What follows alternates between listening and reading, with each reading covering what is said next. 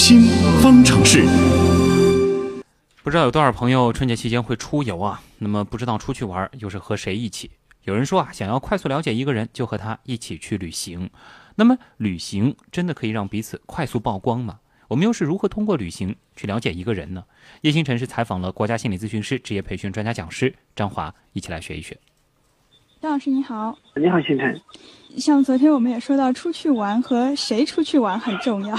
对，也有人说，就是你想要很快的了解一个人，你也可以选择和他一起去，因为在旅行的过程当中，可能双方都会更有机会了解到这个人的全面的东西。嗯，旅行是的确是可以帮助大家更快了解一个人嘛？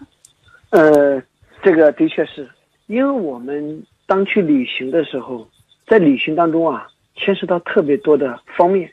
你比方说，只要有旅行，我们就要去对旅行有计划，所以你计划安排的能力就显现出来了。只要有旅途，可能就会有考虑到花钱，所以你花钱的这种意识，以及你对于金钱的这样一种观念，可能就在旅途当中显现出来了。只要有旅途，你就需要给各种各样的人打交道，所以与人互动的这种能力又体现出来了。那只要是旅行。可能就会有遇到这个解决突发问题的这样一种机会，你看你解决突发问题的这种能力就得到了体现，而且旅途当中可能你要和不同的人生活在一起，所以你的各种生活习惯、日常习惯也能够暴露无遗。那只要是旅途，你就可能有各种开心不开心的情绪变化啊，你这种情绪调节的能力也能够得到体现啊，以及说你在旅途当中有没有这种娱乐精神。那所以，我们意思是说什么呢？在旅行当中啊，可以暴露你各方面的这样一种能力。所以，旅途的确是可以很好的检验一个人各种各样指标啊非常重要的方面。嗯，所以刚刚说到的这些，也是在旅途或者是准备旅行的过程当中，你可以着重去观察到的一些方面。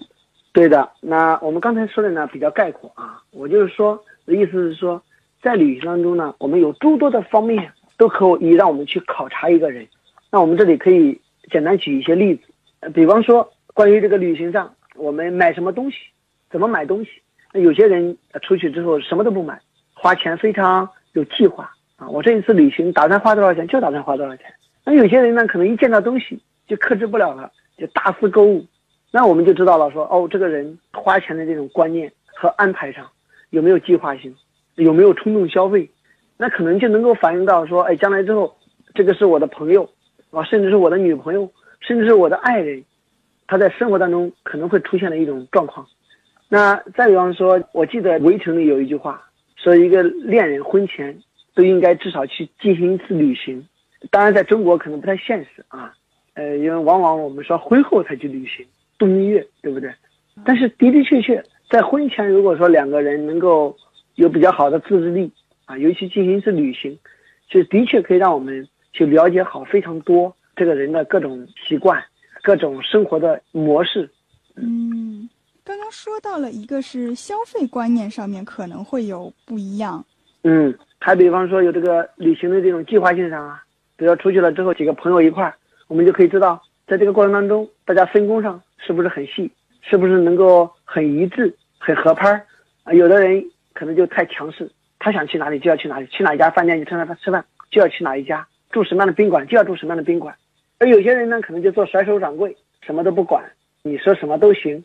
那这样一来，我们就知道了，说，哎，如果这俩人将来之后生活在一起，或者这俩人在一起工作、合作、共事，可能会暴露出来的一种模式。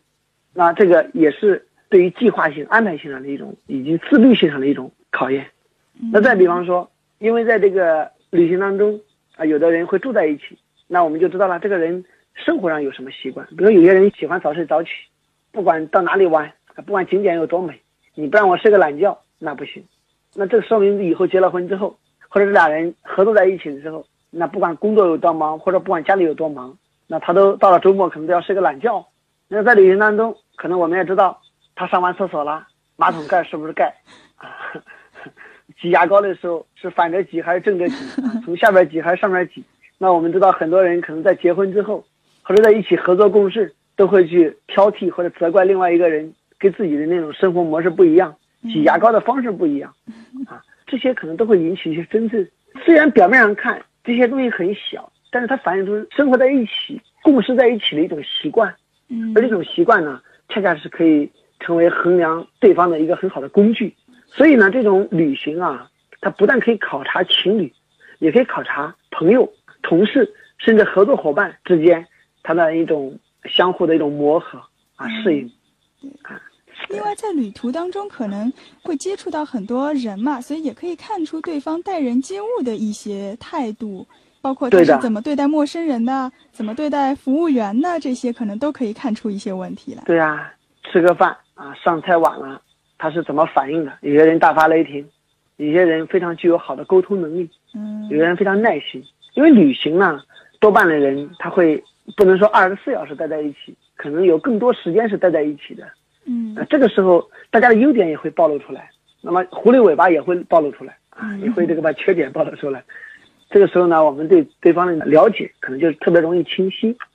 嗯所以有时候也会说，你选择旅行搭档的时候也要小心谨慎一些。就是可能本来还关系不错的一个朋友，但是一起出去玩了之后回来就发现，哎，这人不行了。啊、这个人脾气太坏，这个人做事太挑剔，或者这个人睡觉打呼噜，可能都会容易在这种情形下暴露出来。所以呢，我们说旅行要和谁结婚啊，我们可以来一场旅行；不要和谁合作在一起创业，我们也可以出去先去旅行。说我要和谁做一个一个永远的好朋友，也不妨可以考虑一下，哎我们一起去旅行，是一个很好的了解、考察对方非常好的方面。嗯。感觉以后再说出去旅行像是一个坑。不过这个这个话题确实很好，这也事实。好的，谢谢张老师。